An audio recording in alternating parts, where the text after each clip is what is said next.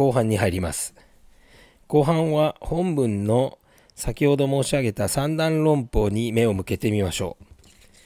繰り返しになりますが、式とは人間の肉体的存在、またあらゆる物質的存在、現象のことでした。先ほど存在、結果とは演技した仮の現象だとお話しいたしました。そこでこの三段論法を読み解くにあたり式という言葉を現象として置き換えてみようと思います。つまり現象は空なり空は現象なり。現象は空に異ならず空は現象に異ならない。現象はすなわちこれ空。空はすなわちこれ現象なりというのです。実はこの一文は縁起は即空即下即中であるというナーガールジュナの言葉そのものなのです。この三段論法について木野和義という仏教学者の解説がわかりやすいのでご紹介いたします。木野先生は第一段目の現象は空なり空は現象なりを物質的現象を我々は現象として捉えるが現象というものは無数の原因と条件によって刻々変化するものであって変化しない実体というものは全然ない。刻々変化しているから現象として現れそれを我々が存在として捉えることもできるのである。と、このようにあのお話をされております。そして第2弾目の現象は空に異ならず、空は現象に異ならないという解説として、これは第1弾目の思想的表現である。我々は実体がないと混沌とした主客身分のあなたと私が一つという世界。その大きな唯一の世界。善逸な世界。そういうものを実感の上で捕まえなくてはならない。しかしそのためには手がかりというものがいる。その手がかりは現象としてここにある私を手がかりにしなくてはどうにもしようがないのでだから現象を見据えることによって一切が原因と条件によって関係し合いながら動いているという大きな世界が捕まえられるはずだ。そのためにはまずこの私という現象を動かないものと仮定して他のものとのつながりを見なければならない。と、このように解説なさっております。そして最後の第3弾目ですが、現象はすなわちこれ空、空はすなわちこれ現象なり。ここの解説として、これは第1弾と第2弾が体験的に捕まえられた世界だ。第2弾目というのは体験というものも頭で考える段階である。考えなければ捕まえられない。しかし頭で考えただけでは自分のものにはならない。その体験をしていく世界のことを色即是空、空即是色と言い表すのである。このように今日の本文色小是空、空小是色、色風意空、空風意色、色即是空、空即是色は縁起と空のありようの関係を三段論法によって説いているのです。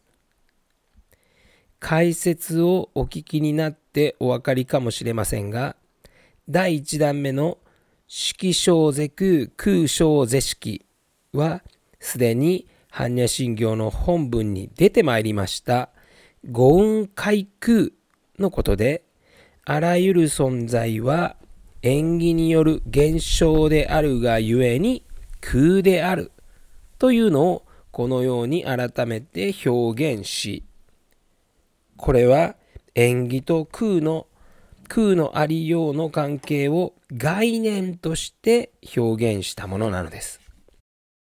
そして第2弾目の式風意空空風意式はこちらも五雲海空の五雲毛和号のことであらゆる存在は縁起によるがゆえに仮の現象であるということをやはり改めて表現しこれは縁起と空のありようの関係を思考レベルに落とし込んだものです。最後の第3弾目の色即是空空即是式は縁起と空のありようをの関係を体験レベルに落とし込んだものです。このホップ、ステップ、ジャンプで縁起と空のありようを身につけなさいと般若心経は言うのです。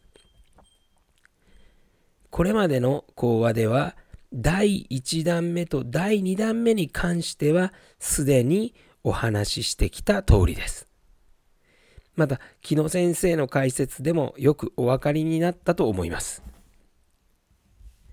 さて、今日はその第3弾目、式即是空空即是式、体験レベルに落とし込んだこの一文についていくつか例を挙げてお話ししたいと思います。まずは色即是空から読み解いてみましょう。これは戦前以来般若心経の解説でよくされる話なのですが江戸時代滝の氷水という俳人がおりました。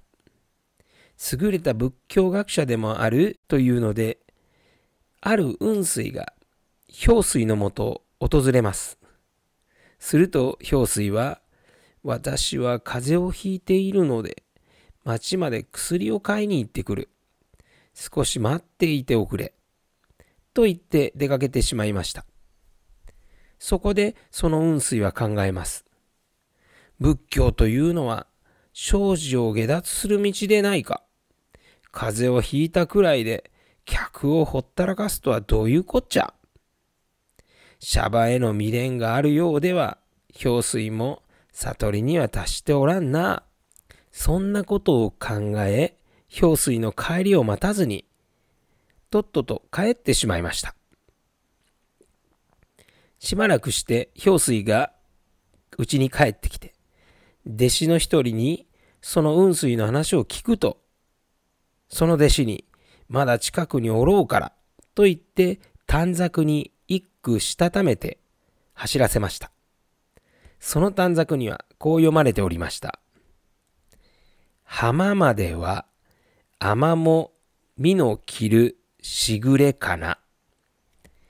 浜までは雨も実の切るしぐれかな。雨というのは、あの、海に女と書いてる雨です。磯に行って水に潜り、文字通り全身ずぶ濡れになって、貝類や海藻を取る女性漁師のことです。しかし、そういう雨でも、浜まではしぐれの時、雨に濡れるのを避けて、美濃を着ていくというのです。雨だから、いずれにしても水には濡れるという結果、現象になるので、どうせ水に濡れるという結果にとらわれていれば、雨に濡れるとなってもミノも着ないでしょう。しかし、いずれ水に濡れるという結果に対して、とらわれがないので、自分が雨であるというえども、雨が降れば水に濡れないようにちゃんと蓑を切る。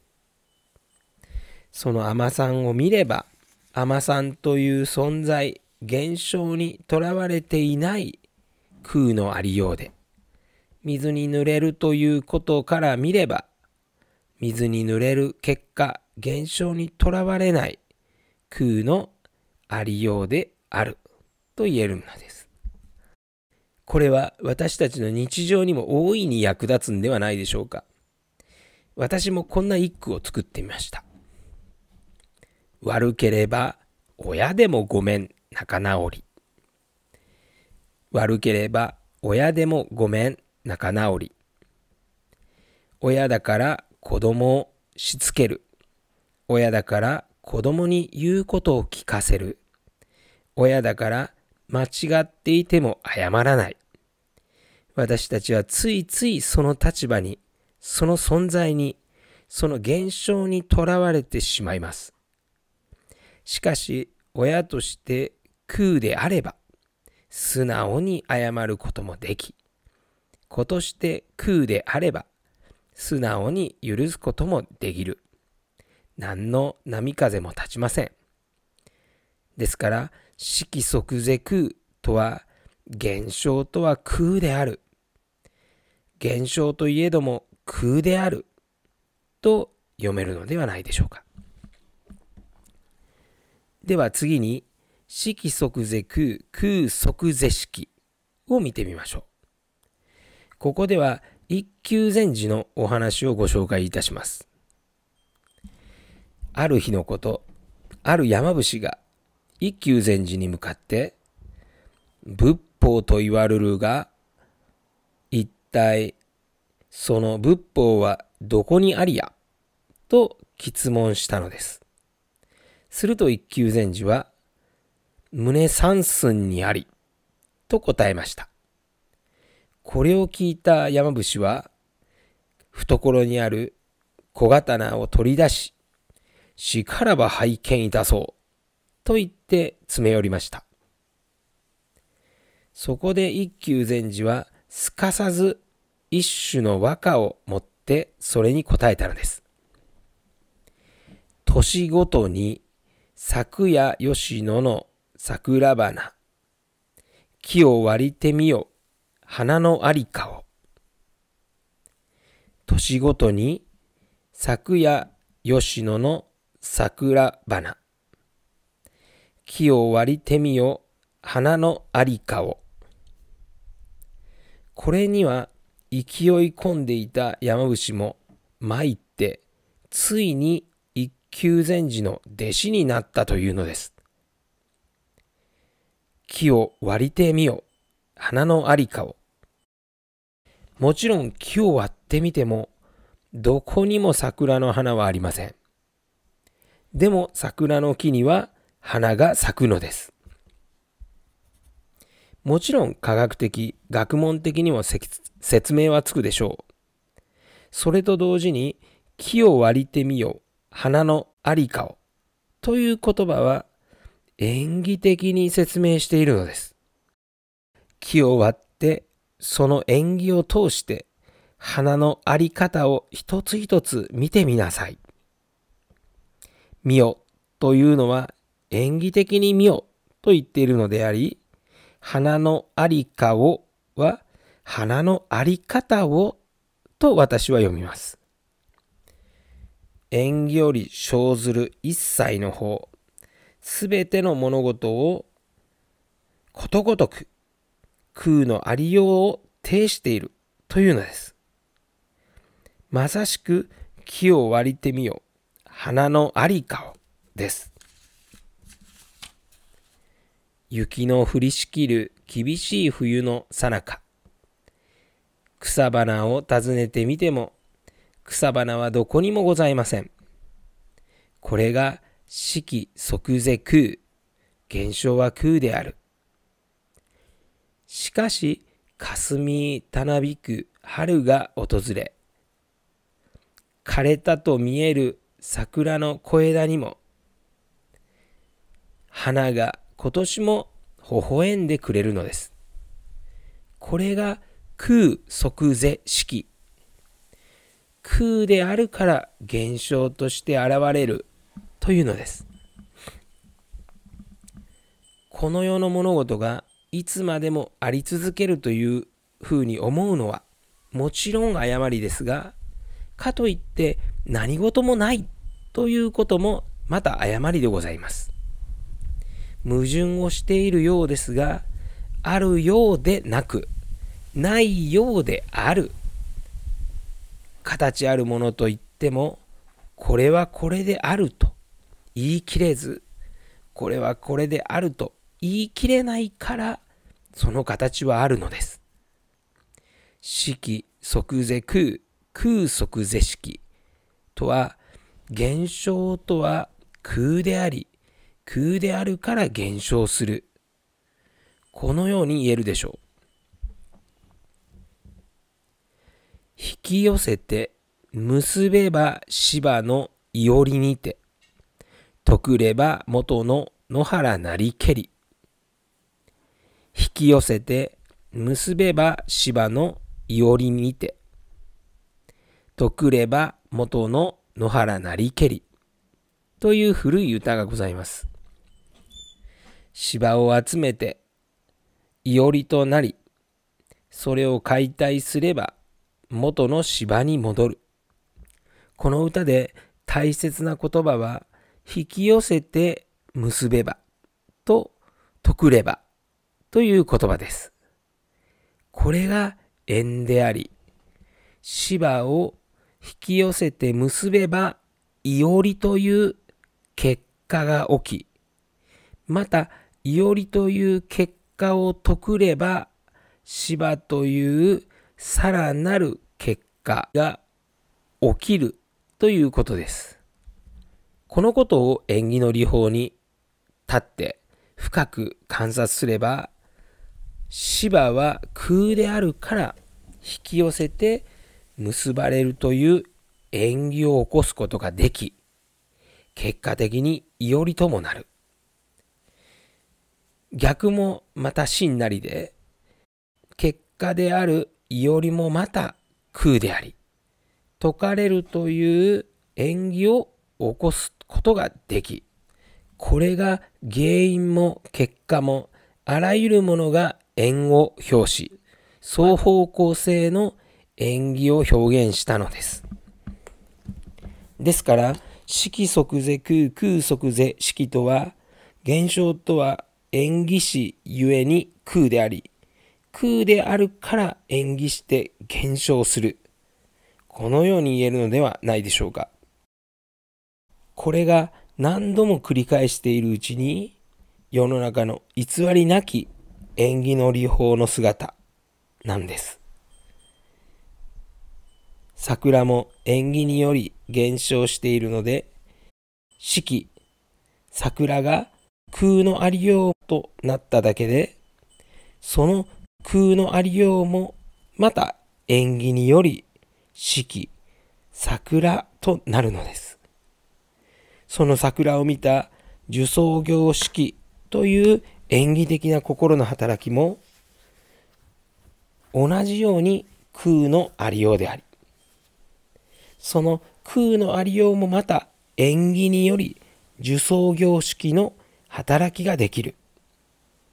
心の働きとは縁起しゆえに空であり、空であるから縁起して心の働きをする。その営みが本来の姿なのです。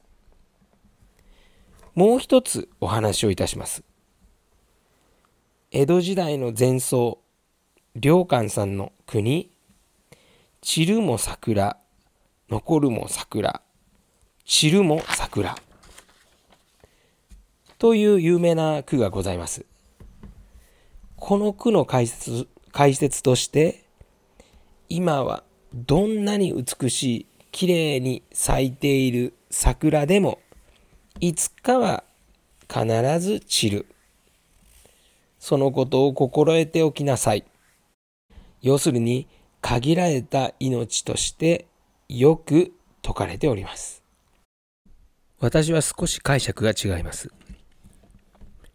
散る桜、残る桜も散る桜だけですと、残る桜は散る桜に含まれてしまい、散る桜を是と見て、命の消えゆく様だけがその句の主題となってしまいます。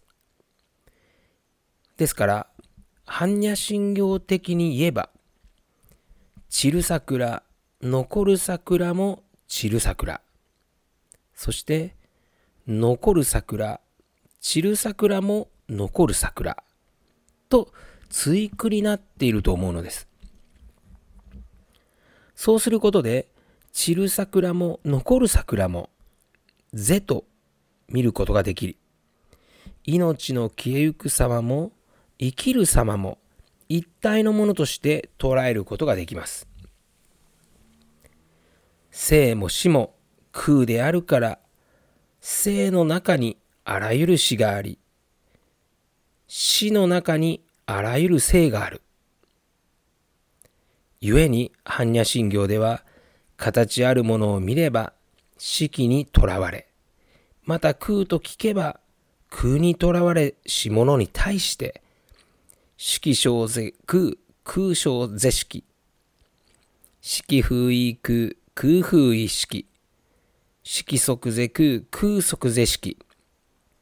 反復しなければ、それは空のありようではなく、固定的なありようであり、縁起はしないのです。これは断りに反した認識なのです。だから、これを戒めるために、色小是空といえば、すぐに空小是式と言い、式風意空といえば、すぐに空風意式と答え、色即是空といえば、すぐに空即是式と反復し、徹底して相互依存、相互作用によるあらゆる双方向性の演技、空のありようを表現しているのです。この一節は般若心経の理解において古来より議論されているところでございます。私はこの一節に書かれてはいない四季と空の言葉の間に潜んでいる縁起にこそ心を寄せるべき、観察しなくてはならないと思うのです。そこで私は色即是空、空即是色を縁起を通して解釈すると、色は縁起師ゆえに空であり、空であるから縁起してあらゆる式となると読みたいのです。最初の課題。私は空であり、空は私であるに戻ってみますと、私は演技師ゆえに空であり、空であるから演技してあらゆる私となる。このように読みたいと思うのです。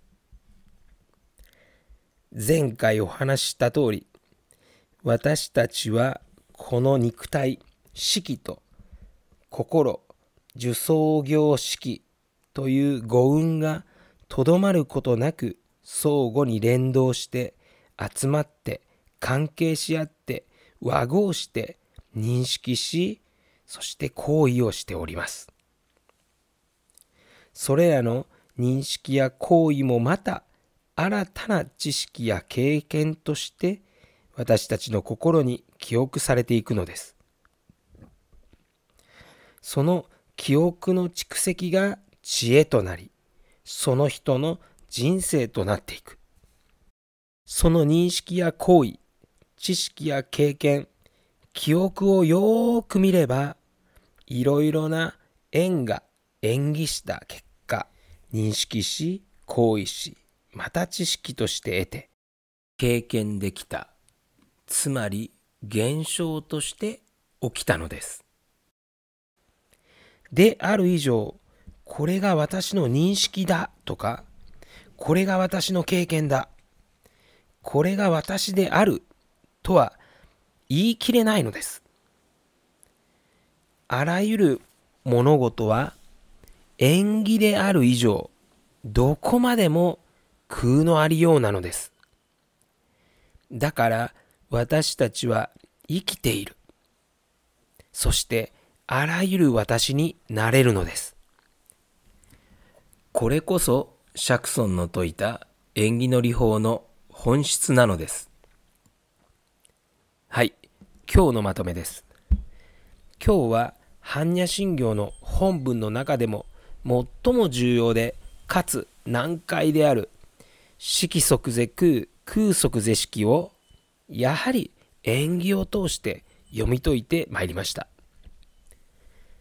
前半はナーガール・ジュナの説いた相互依存と相互作用の働きを持つ複雑な相互に絡み合う縁と双方向性の縁起を中心にお話ししてまいりました。